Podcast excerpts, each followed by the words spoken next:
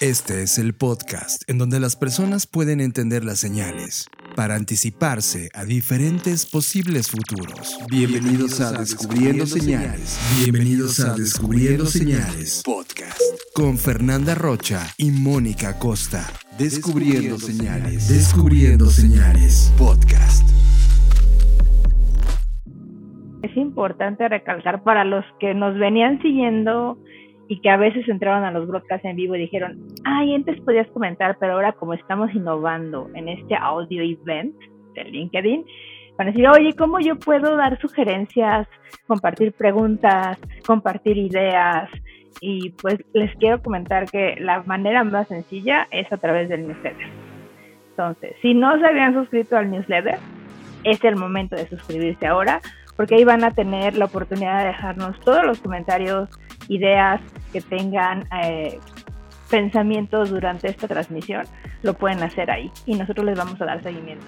Creo que es una manera muy fácil de unificar eh, todas las ideas que vienen de diferentes canales de redes sociales en un solo punto, ¿no? Además de que ahí van a encontrar el newsletter que hacemos después del episodio y los links a los podcasts que están grabando por si los quieren volver a escuchar una y otra vez. Ok, bueno, entonces les doy la bienvenida a todos y todas y vamos a comenzar, Moni. ¿De dónde sacamos esta información? Eso va a ser muy importante mencionarlo. Lo que vamos a platicar el día de hoy son ocho puntos para abordar los puntos ciegos. Y lo que vamos a hacer es eh, obtener esta, o más bien lo que hicimos en nuestro trabajo de investigación fue obtener la información de un libro que recomendamos ampliamente para aquellos que se están eh, introduciendo este mundo de la casa de señales que se llama Seeing Around Corners de Rita McGrath, que es una señorona de estos temas. Ella evidentemente es investigadora, académica, además la historia de, de, su vida, que cuenta un poco de eso en el libro porque le dedica este libro a dos de las mujeres más importantes de su vida, que son su madre y su hija, pues también está esta parte personal que siempre es interesante conocer de los autores. Pero eh, algo que me encanta de este libro, y es la razón por la que estamos hablando de él, es que el subtítulo del libro es How to Spot Inflection Points in Business Before They Happen. Es decir, lo que hacemos en este podcast, cómo descubrir o cómo encontrar estos puntos de inflexión en los negocios o en cualquier otra área antes de que ocurran. Y ese es el objetivo de nuestro podcast, que es el mismo subtítulo del libro. Por lo tanto, eh, Moni, si te parece bien, voy a comenzar a compartir o a comentar estos ocho puntos o ocho maneras de abordar los puntos ciegos y vamos discutiendo cada uno. Estás escuchando Descubriendo Señales Podcast con Fernanda Rocha y Mónica Costa. Descubriendo Señales Podcast. El primero es, me encanta porque es algo que de verdad coincide con todo lo que hemos platicado en este podcast y es, tenemos que crear mecanismos que dirijan los flujos de información de la oficina a la calle. Y eso es algo en lo que hemos insistido mucho en este podcast. Las señales no van a ir a tu oficina a tocar tu puerta. Si bien tienes una entrada al mundo llamada Internet, no es suficiente porque en el Internet no está todo el mundo hay todavía 50% de la población que no está conectada. Por lo tanto, este primer punto nos invita a, inclusive menciona textualmente, que muchos líderes pasan por alto estos puntos de inflexión porque están aislados de las personas que podrían decirles lo que realmente está ocurriendo. Y esto me lleva a reflexionar una cosa. Yo en mis conferencias, tanto en las de Customer Experience o en las de em, no sé, otros temas como Employee Experience, siempre les digo, los especialistas en las personas, colaboradores o recursos humanos, que es una palabra que me encanta, no son los de recursos humanos, son los trabajadores, son los empleados. Igual con el cliente, los especialistas en el cliente no son los mercadólogos ni los sociólogos, los especialistas en el cliente son los clientes. Y sé que estas cosas pueden sonar muy obvias, pero a veces olvidamos que el ojo a través del cual analizamos las señales, pues tenemos que irlo afinando en ese sentido, en si queremos saber algo de las personas o si queremos saber algo de sus comportamientos, tenemos que salir a ver a esas personas, no esperar o solo buscar la información en Internet. ¿Tú qué opinas sobre este primer punto, Moni? De hecho, tienes toda la razón y algo que yo he visto muchísimo cuando incluso les comentas a los clientes tienen que salir a buscar, muchas veces te contestan, sí, ya tengo la información sí, ya recabo la información. Y hay algo que también es importante destacar.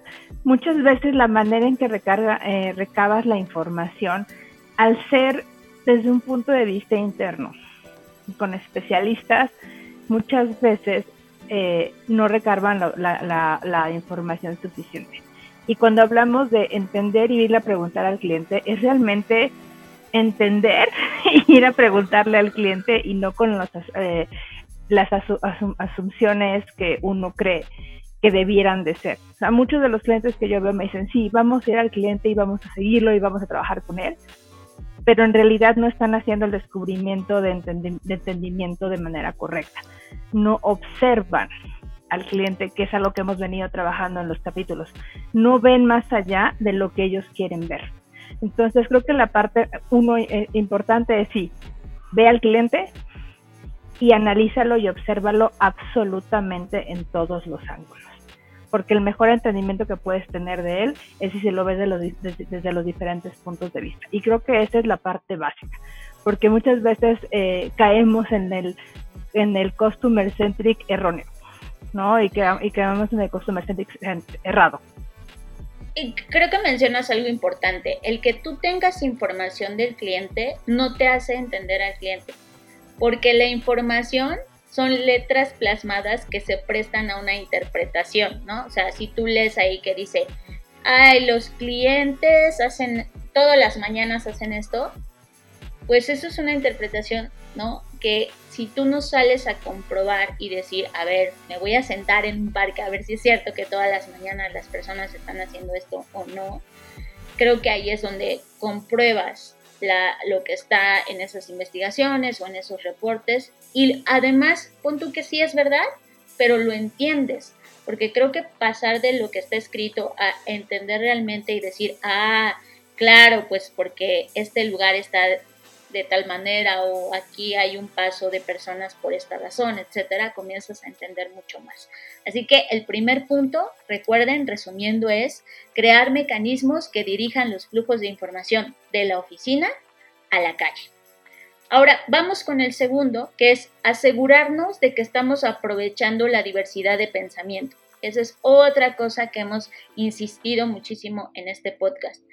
Para bien o para mal, nosotros como seres humanos extraemos nuestras expectativas sobre el mundo gracias a nuestros propios marcos de referencia, ¿no? Eso ya lo hemos hablado también acá. Entonces, una de las cosas que eh, debemos hacer entendiendo estos marcos de referencia es que nuestros marcos son limitados, no podemos saber todo ni ver todo del mundo. Por lo tanto, necesitamos este contraste de incluso diferentes personas que tienen diferentes normas culturales, diferentes expectativas, diferentes motivaciones inclusive, porque eso también eh, influye en esta casa de señales, ¿no? Entonces eso es algo que ya hemos insistido mucho en los episodios anteriores y que a lo mejor para quienes ya nos han escuchado es un poco repetitivo, pero creo que vale mucho la pena resaltar. Sí, de, de hecho, Efer, aquí quiero sacar algo que no habíamos comentado la vez pasada, pero que hay perfecto cuando hablamos de invitar a la diversidad, y, es porque ah, queremos romper nuestros sesgos y nuestras limitaciones, como dices, es importante que realmente veamos a la diversidad más allá de cómo es la parte cultural, eh, la parte de género, la parte social, sino también este, la parte de diversidad neurológica. O sea, alguien con diferentes habilidades desarrolladas ve las cosas diferente entonces, cuando, cuando combinamos a diferentes personas que tienen desarrolladas diferentes habilidades, se enriquece muchísimo más esta diversidad de opinión y de observación de las cosas. Y eso creo que es muy importante, ¿no? Entonces, creo que cuando hablamos de traer a la gente es pensar no solamente en la parte de diversidad de género social, cultural, sino también en la parte de habilidades blandas y, desarrollo de fortalezas que se tienen en los grupos de trabajo. Ahora vamos al punto número 3. es equilibrar las decisiones de tipo 1 y tipo 2. ¿A qué se refiere con esto? En que en la organización sobre todo, porque recuerden que estos son muy enfocadas al mundo de los negocios, eh, las decisiones o las personas que toman esas decisiones pesan de manera distinta. Por lo tanto, eh, entendiendo esta diversidad, no, a veces cometemos el error de solo contemplar a las personas que tienen más jerarquía o incluso en las inmersiones que a mí en la experiencia me ha tocado hacer, eh, en esta casa de señales alguien dice una señal que suena bastante contradictoria, lo cual en la vida real que suene contradictorio es buen indicio de que es una señal, pero en el mundo corporativo es como casi de salte de la junta, ¿no? Entonces creo que el encontrar estos balances donde, ok, si de fondo no hay una buena cultura de la comunicación, bueno, pues habría, habría que hacer algo ahí, pero ya trabajando en el tema de las señales, creo que también debemos entender como equipo en una organización que aunque no todas las jerarquías pesan igual, que no debería ser, pero es, eh, sin importar eso, debemos de concentrarnos en equilibrar este tipo de decisiones o este tipo de opiniones, ¿no? Porque eh, de igual manera, hay, y esto lo toma la autora del libro con base en lo que Jeff Bezos, por ejemplo, hace en sus equipos de trabajo, y él lo que ha dicho es que él observa dos decisiones básicas en una organización, ¿no? Las decisiones de tipo 1 son aquellas que tienen enormes implicaciones para la organización, o sea, son trascendentales, fundamentales, potencialmente riesgosas, irreversibles. Y las decisiones de tipo 2 son reversibles, de bajo riesgo, ricas en potencial, etc. Entonces, una de las cosas que habíamos advertido en esta diversidad de jerarquías y pensamiento es que evidentemente no todas las señales son indicio de hacer cambios en el negocio. O sea, no es como que, ah, encontré esta señal, voy a cambiar mi, mi negocio o mi modelo de negocio 100% hacia eso y voy a dejar lo que estaba haciendo, ¿no? Sino equilibrar estas decisiones donde decir, ok, hay señales que te van a permitir o te van a provocar hacer cambios fundamentales en la organización, pero hay otras señales que vale la pena mejor esperar, pero eso lo tiene que decidir los tomadores de decisiones, ¿no? O sea, no puede caer la responsabilidad 100% en quien emitió la señal o descubrió la señal y luego te culpan de, ah, pero tú nos dijiste que esta señal iba a ser el futuro, ¿no? Y es como, no, se tiene que equilibrar y se tiene que incluso crear una estrategia de, hablando del mundo, insisto, organizacional, de quién va a tomar las decisiones y por cuáles señales se va a apostar de cara a la estrategia del modelo de negocio. Y esta parte yo creo que es súper interesante porque de ahí se salen en cadena pues diferentes acciones más allá de la toma de decisiones, ¿no? Porque una cosa es hasta dónde soy flexible y resiliente como organización para adaptarme a esas tomas de decisiones, porque si no pasa exactamente lo que lo que lo acabas de decir. Ay, ¿por qué? ¿Tú qué nos dijiste? ¿Por qué pasó esto? Porque luego el esfuerzo es tan grande con lo que lo que tienen que hacer en las organizaciones le hace cambiar estructura organizacional, cambiar a gente en, líder, en puestos líderes importantes o relevantes, crear nuevos grupos de trabajo, nuevas maneras de comunicación, para que al final digan, ay, esto no era lo que había sucedido. Creo que es importante destacar que a la hora que estás tomando este tipo de, de señales en las que quieras tomar decisiones, pues vas a también entrar en un poco en los temas de ser flexible y resiliente en la organización. Entonces, ¿qué tan flexible y adaptable vas a hacer a estas complejas eh, decisiones que vas a tener y que a la hora que eres flexible o entre más ágil eres organizacionalmente hablando, este factor de, ay, ¿por qué no nos dijiste? tiene que minimizarse. Porque en realidad me estoy volviendo eh, mucho más ágil a moverme a las diferentes tomas de decisiones y situaciones. Y creo que hasta allá, yo creo que a mayor agilidad empresarial, mucho más susceptible a moverme y a tomar mejores decisiones en la toma de señales eh, voy a hacer y por tanto voy a hacer mucho más fácil moverme entre las diferentes posiciones o diferentes escenarios de futuro que tengo previstos. Y es donde tenemos que hacer que todas las organizaciones volteen y se evalúen, siendo yo organización, realmente soy ágil como organización. Desde la estructura, desde los resultados, desde la comunicación y desde la gente. Mejor dicho, imposible. Sí, coincido contigo y ya lo hemos dicho en otros episodios. Esto es también un tema cultural y posiblemente si comienzas en la casa de señales, eso te va a obligar de alguna manera u otra a tomar decisiones y hacerte estas preguntas fuertes de si soy o no soy eh, y ponga aquí el adjetivo de su preferencia, ¿no? Entonces creo que eso es importante. Ahora, vamos al punto 4, que es un poco complejo en el nombre porque la autora lo, nombra como instrumenta los bordes y, y, a lo que se refiere, y yo voy a mencionar otro ejemplo, no el que está en el libro, porque igual es un caso que no nos es tan cercano, pero otro que seguro sí les va a ser un poco más cercano es Lego.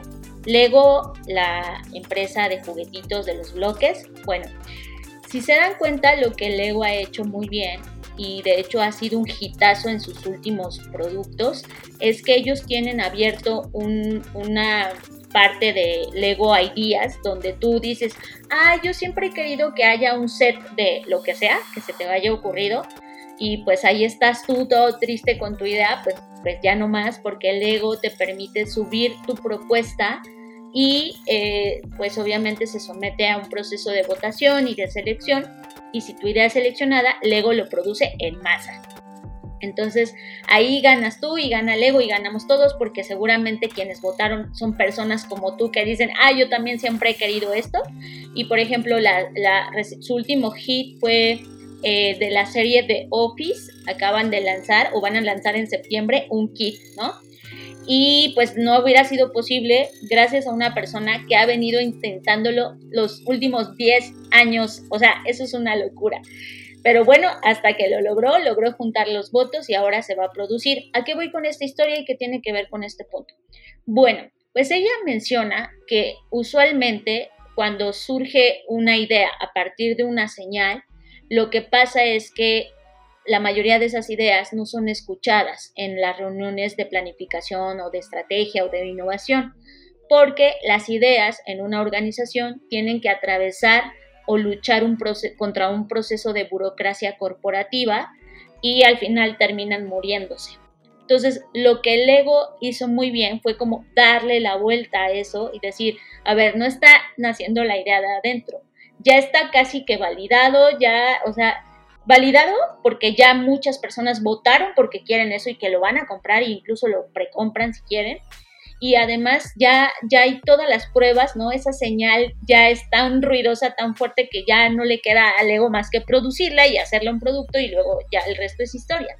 Entonces, creo que este mecanismo eh, que menciona la autora en el punto 4 de instrumenta los bordes es eso, es como un poco hackear el sistema, ¿sabes? Como eh, encontrar nuevas formas y mecanismos para que nuestras ideas que surgen a partir de las señales puedan encontrar cabida en las organizaciones, sobre todo aquellas que tienen una estructura mucho más jerárquica y que es más difícil a veces de penetrar o de llegar hasta arriba y que la idea eh, pues sea fructífera y logre ver la luz. Sí, y esto que mencionas es importante y va ligado también con las habilidades que ahorita están requiriendo las personas en la vida diaria y en las organizaciones, donde una parte es la parte de creatividad, ¿no? Y la parte de, de, resolución de problemas. Creo que a veces las organizaciones se toman muy en serio en la parte de innovación y de generación de ideas y lo aíslan también en áreas organizacionales en las que muchas veces también se vuelve muy complicado aterrizar este tipo de lluvias de ideas para hacer la realidad. La, la, la cosa es que muchas veces, como mencionas tú, las mejores ideas luego vienen de los lugares más recónditos de las organizaciones.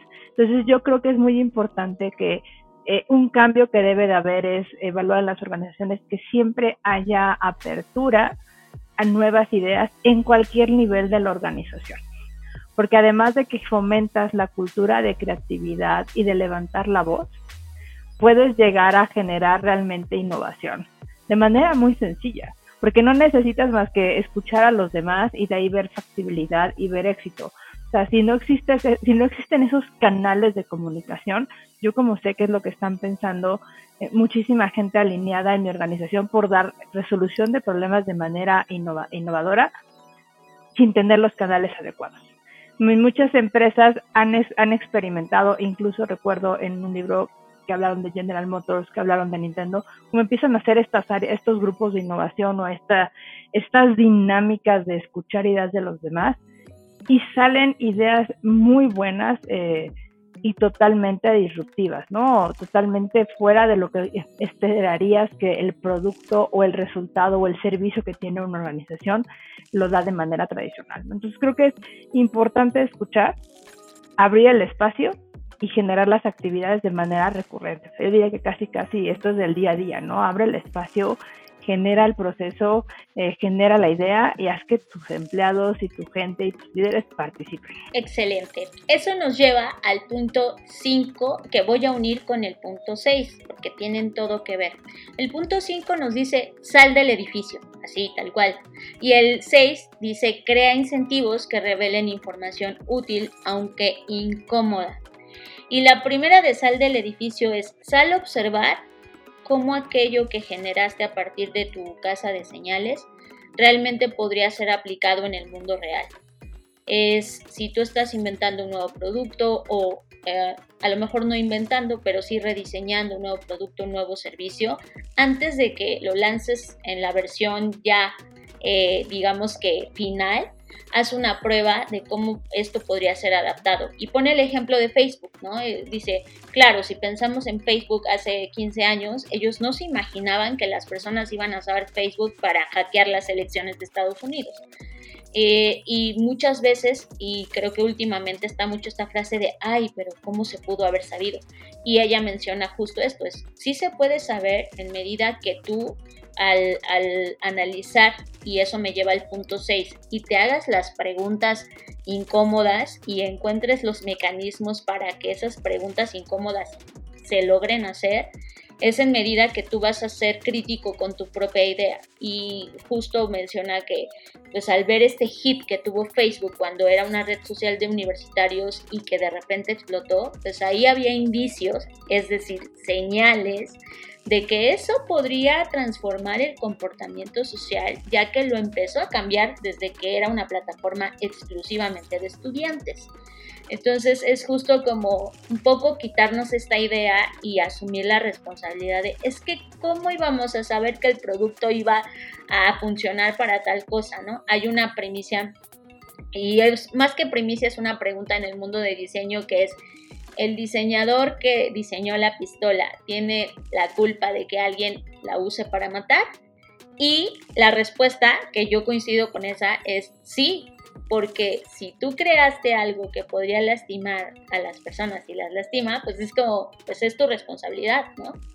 Entonces a eso se refiere un poco esto, es la idea de, ay, es que yo no lo pude saber, pues también hay que borrarla porque para eso también son las señales, no nada más para lanzar productos y, ponerlos en el mercado, sino también para asumir las responsabilidades de, oye, sí sabías que esto iba a provocar un cambio social porque lo viste desde el inicio, pero no lo quisiste atender porque a lo mejor lo sentiste como parte de tu éxito o lo que haya sido, ¿no? Eso ya es ya lo estoy inventando yo, pero al final creo que siempre hay un indicio de que algo puede salir bien o algo mal y esas señales hay que atenderlas de raíz y desde el principio. De hecho, totalmente de acuerdo y me hiciste pensar para aterrizarlo también en herramientas de trabajo, en, procesos que existen hoy en día, porque digan, esto no nos sacamos de la manga. La validación es un proceso que, que nace incluso de marcos de trabajo como Design Thinking o Diseño de Servicios, donde validar es siempre la parte más importante de todo diseño, modificación, actualización de un producto servicio, de un proceso en la organización. Que de hecho, Moni, perdón, te interrumpo, pero es que aquí ya, ya me empecé a emocionar porque fíjate que una de las cosas que yo creo es que a esta parte de validación, más bien se le debería de llamar invalidación, ¿sabes? Porque creo que al llamarlo validación, pues lo que hacemos es validarnos, ¿no? Decir, ah, bueno, es que esto es por esto y tratar de darnos explicaciones lógicas y eso hace que omitamos las señales, porque solo estamos tratando de justificar el lanzamiento de esa cosa porque es nuestro objetivo.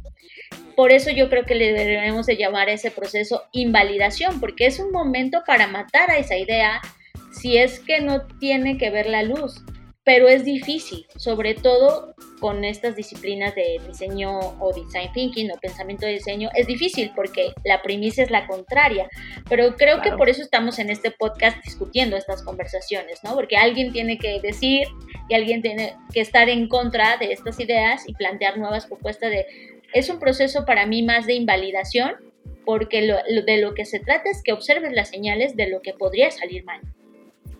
Sí, ahorita que lo comentas, si yo lo estaba conectando también, bueno, cuando hablas validar más, ¿qué pasa si, le, si me salgo de la caja y lo veo diferente?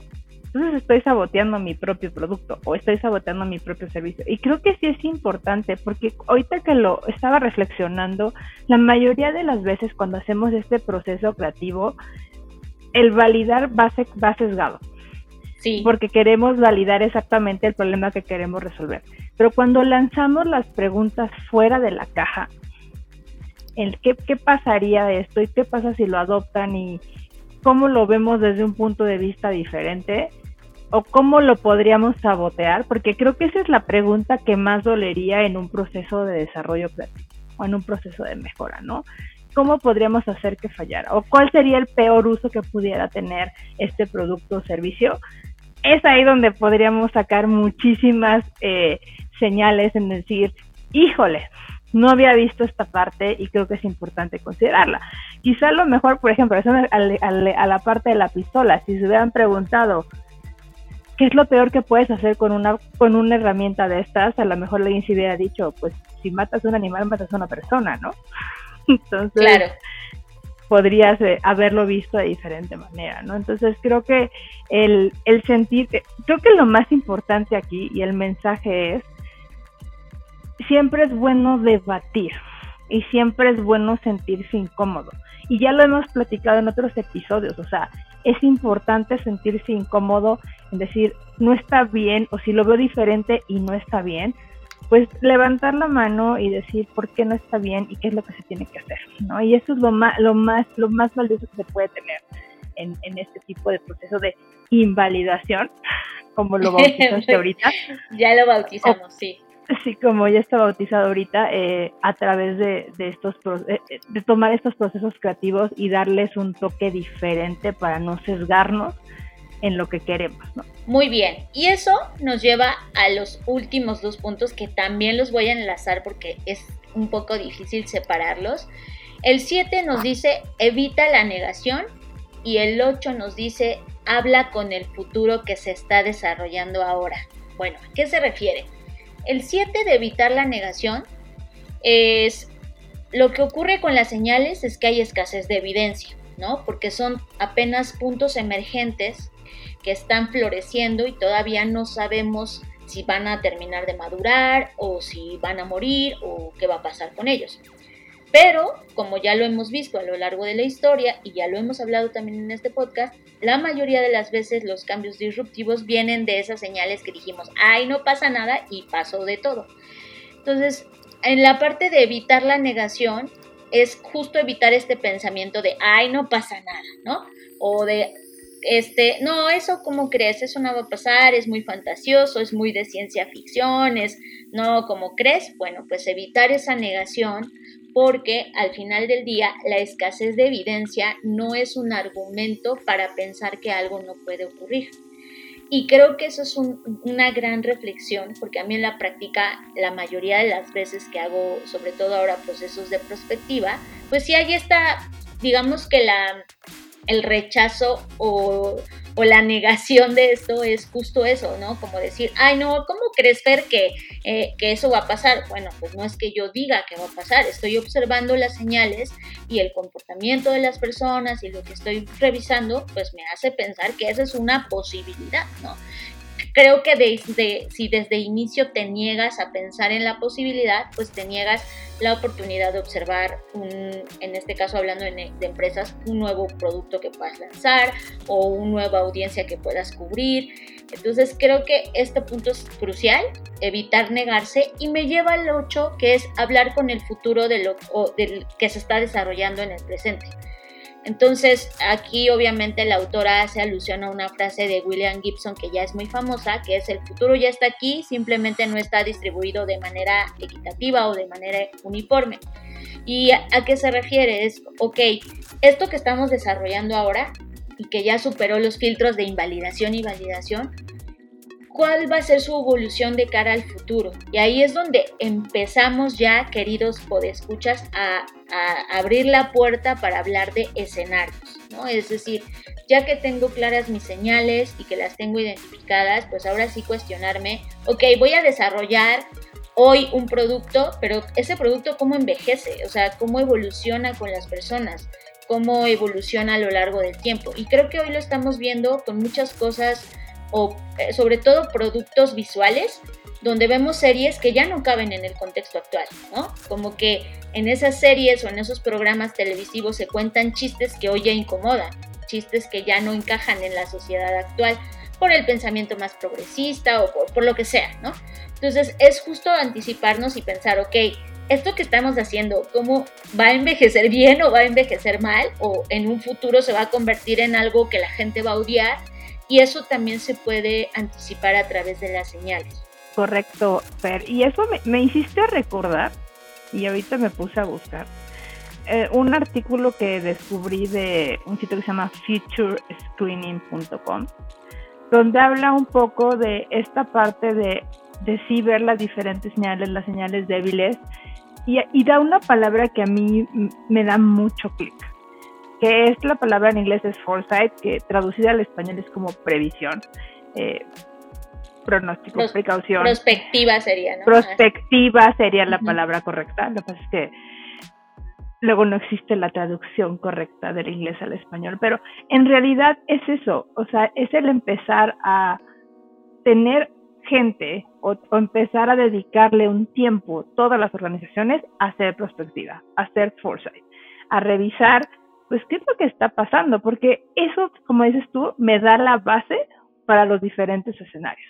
Entonces, entre yo, en, tener una educación de prospectiva, me va a ayudar también a incluso descubrir las diferentes señales que tengo débiles que no existen en el mercado. Sí, coincido totalmente contigo. Creo que al final del día el primer paso para pensar en esa o hacer prospectiva, porque la prospectiva tiene su propio proceso, ¿no? Pensar prospectiva, hacer prospectiva y vivir prospectiva. Entonces, eh, para que podamos incluirnos o hacer una inmersión en ese círculo virtuoso de la prospectiva, el primer paso es justo todo lo que ya platicamos a lo largo de estos puntos y lograr anticiparnos requiere sí mucha investigación detrás, sobre todo hablando de las señales, porque es desde ahí donde pueden venir los mayores y más grandes cambios en términos empresariales, sí, pero pues también como lo hemos platicado en este podcast, en otros sentidos que no solamente son profesionales, sino incluso personales, ¿no? Eh, hasta aquí los puntos Quiero hacer una recapitulación para quienes apenas llegaron al episodio. Estamos hablando de ocho puntos o ocho maneras de abordar los puntos ciegos. Esto está contenido en un libro que se llama Seeing Around Corners de Rita McGrath. Vamos a dejar toda esta información disponible en el newsletter, como ya dijo Moni, porque ese va a ser nuestro principal canal de comunicación. Y también vamos a dejar el enlace para quien desee comprar el libro, bueno, lo haga en Amazon o en su plataforma favorita, porque Amazon no nos paga ni un peso por decir esto. Entonces, bueno, Moni, pues hasta aquí llegamos con estos ocho puntos. Yo espero que tanto tú como la audiencia lo hayan disfrutado. Y ahora vamos a pasar a la segunda parte del episodio, donde justamente vamos a hablar de cuáles son las señales que nosotros hemos capturado estas dos semanas que no nos escuchamos, porque recuerden que este podcast es quincenal. Entonces nos dio bastante buen tiempo de encontrar algunas señales.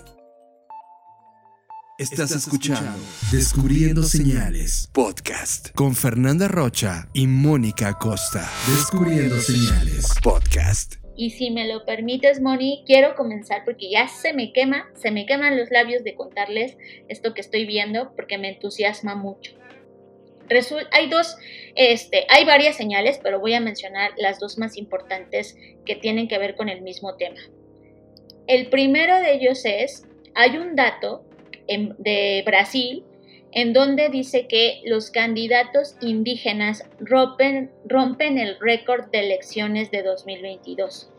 Entonces, con este encabezado yo dije, ay, wow, quiero saber más, ¿no? Y me di cuenta que sí, efectivamente, el Tribunal Superior Electoral de Brasil dio a conocer eh, nuevos datos sobre el número de candidaturas indígenas que en 2022, es decir, este año, batió récords. fueron un total de 175. Si bien eh, ya cuando lo, analizamos o lo analiza este reporte eh, porcentualmente, todavía es muy pequeño. en realidad representa el 0.62% de todas las candidaturas. Pero es un gran avance y aquí es donde viene la señal porque eh, el más alto hasta ese momento había sido de 0.5%. Entonces, en 2014 fue esta cifra o este porcentaje de 0.5% y ahorita en 2022 fue a 0.62%. Sé que en porcentaje suena como bien poquitito, pero recuerden que las señales es justo eso, algo que nos apenas está indicando un cambio. Y lo que me entusiasma es que lo uní con otra señal y es donde se pone interesante. Hace unos días, en estas dos semanas que no nos escuchamos, no sé si supieron, pero en Colombia eh, se nombró a la primera vicepresidenta negra del país, se llama Francia Márquez.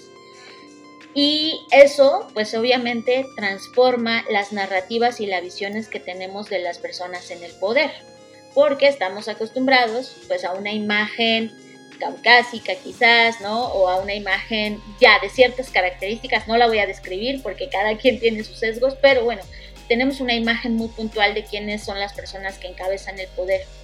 Y que esto esté ocurriendo a mí me da muchísima esperanza porque logro vislumbrar un posible futuro en el que estas personas que eran minorías o que pertenecen a las minorías, tanto la comunidad, por ejemplo, afrocolombiana o a la comunidad de indígenas en Brasil, que ahora estén tomando y asumiendo roles de poder, a mí me habla de muchos cambios estructurales sociales que estamos viviendo y que a veces decimos, ay, es que nada está cambiando, es que no está pasando nada, Creo que estas dos señales nos dan un pequeño patrón que indica que sí está cambiando, quizás no al ritmo o a la velocidad que nos encantaría, pero sí están pasando cosas interesantes. Y ya para terminar mi pequeño análisis, algo que también me entusiasma y que es parte de estas señales es que además el día que Francia Márquez fue nombrada, ella usó la ropa de un diseñador eh, que pues protagoniza la explosión de la moda afrocolombiana. O no solamente llevó el discurso político, sino toda ella en su atuendo le dio luz y visibilidad a estas minorías o estas comunidades. Entonces creo que sí está pasando algo y que esto es un indicio de que a menos en América Latina, porque mencioné los ejemplos de Brasil y Colombia, nos indica que las estructuras de poder ya no van a ser o no van a pertenecer 100% a los de siempre. No, la verdad es que está súper interesante. Yo creo que ahorita eh, el tema de minorías es algo que debemos de empezar a, a, prestarle atención, porque pareciera que no, pero las minorías están creciendo exponencialmente alrededor del mundo. Y no las hemos visto ni les hemos dado la atención porque exactamente son minorías pero yo quiero ver en 10 o 15 años cuando estas, estas este, comunidades tengan la suficiente fortaleza, inmadurez y evolución sobre el resto de la sociedad, las que van a marcar un diferencial en el país ¿no? Eh, y, en, las, en, las, en la sociedad. Yo, este, yo te quería comentar algo que lo, venía, lo, he venido trabajando y bueno, Fer lo sabe y a lo mejor ustedes también lo saben si han escuchado los episodios anteriores. Eh, yo desde hace tiempo vengo siguiendo eh, señales de tecnología, y muy aunadas con la parte de, la pandemia enfocadas a la parte de trabajo remoto. De hecho, hace dos meses en una reunión que tuvimos de la BCI en Blackbot, comenté que a mí sí me gustaría darle un seguimiento más a fondo acerca de qué va a pasar con el trabajo híbrido. Algo que me sorprendió hace dos semanas y esta semana principalmente eh, fueron los resultados de los resultados financieros de empresas que se dedican a la videoconferencia como Zoom. eh, los resultados financieros fueron una caída otra vez fuerte. Lleva cuatro caídas en la cuatro caídas continuas en, el valor de la acción de Zoom. Por lo que pareciera que digan que el trabajo remoto eh, está realmente perdiendo fuerza, que el efecto fatiga en las pantallas, fatiga digital o el efecto que le dicen fatiga de Zoom, porque, porque todo el mundo conoce la herramienta, está siendo marcado, pero la señal que yo veo ahí metida es la necesidad que van a tener las organizaciones en habilitar a la gente a tener un mejor entendimiento de sus empleados en ambientes híbridos. Algo que se están enfrentando ahora las organizaciones y es algo muy importante es el, el, preguntarse si el fracaso del trabajo híbrido es verdadero o no. Ahorita que abrieron las oficinas en muchos lugares, mucha gente está regresando a trabajar, pero al tener un no balance entre los empleados que se acercan, eh, van a la oficina y los que no, se está cayendo en un esquema de discriminación sobre los que están remotos versus los que están en la oficina. Entonces, las, las organizaciones de, de gente y comunidades o como mencionan en empresas tradicionales recursos humanos, está volteando a ver qué es lo que necesitan los empleados para realmente generar nuevas conexiones laborales. Lo que yo veo aquí como señal es que el desarrollo de estas habilidades para trabajo híbrido van a traer como consecuencia la creatividad de desarrollar otro tipo de comunicación laboral. Y eso va a ir más allá de los esquemas híbridos. Vamos a cambiar la manera de comunicarnos en las organizaciones, siempre y cuando se tengan las habilidades que se requieran. Entonces, yo creo que el trabajo híbrido, no sé si va a fracasar o no, pero yo creo que en unos cinco años se va a llamar diferente. Yo creo que va a ser eh, multipresencial, porque en realidad con las habilidades que tengas, no importa la tecnología como estés, sino la manera en la que estás realmente estableciendo conexión con las personas. Y eso te va a llevar mucho más allá del, llamarle híbrido o no. ¿no? lo que yo veo incluso en señales económicas las empresas están preocupadas, han invertido un montón, no saben si van a seguir con este esquema o no, saben que se les puede ir gente, eh, pero por otro lado también les está saliendo muy caro. Entonces el invertir en esto es algo que es factible y va a evolucionar la manera de nosotros ver el trabajo y la interacción con, nuestros líderes y con nuestros peers y con nuestras autoridades, incluso con nuestros clientes de manera diferente. Entonces, y ahorita que hay nuevas tecnologías o vienen nuevas tecnologías, creo que se pueden aprovechar de, de muy buena, de muy buena vez. Creo que eso me lleva a pensar en una nueva señal que te quiero aportar, Moni, que no sé si viste en esta semana. Yo sigo muchos señales en TikTok también, ya lo había mencionado, y si no, pues ya lo estoy mencionando ahora. Y una de los hashtags o trending topics en TikTok que se puso en tendencia estas semanas fue uno, uno que en español sería como el despido o la renuncia silenciosa. Esa sería su traducción al español. Y la renuncia silenciosa es una señal fortísima que estoy viendo y es la gente, muchos dicen que solo son los jóvenes y las nuevas generaciones, pero en realidad ya me di cuenta que no, que son todas las personas, o de todas las edades quiero decir, que están diciendo, ¿sabes qué? Mira, yo ya voy a trabajar con lo mínimo, es decir, voy a cumplir con mi trabajo, pero no pienso dar ni una gota más de mi tiempo ni de mi esfuerzo. Entonces, si me piden que me quede tarde, no me voy a quedar, porque eso representa un esfuerzo adicional. Si me piden que haga, no sé, un minuto más de trabajo, pues no lo voy a hacer. Y esta renuncia silenciosa me lleva a pensar que efectivamente la gente está harta, pero no solamente del trabajo híbrido, está harta de su trabajo en general, de las formas, no del trabajo per se, o sea, no es que la gente no quiera trabajar, pero está harto de las formas y estructuras que hoy están eh, rodeando o encapsulando el trabajo.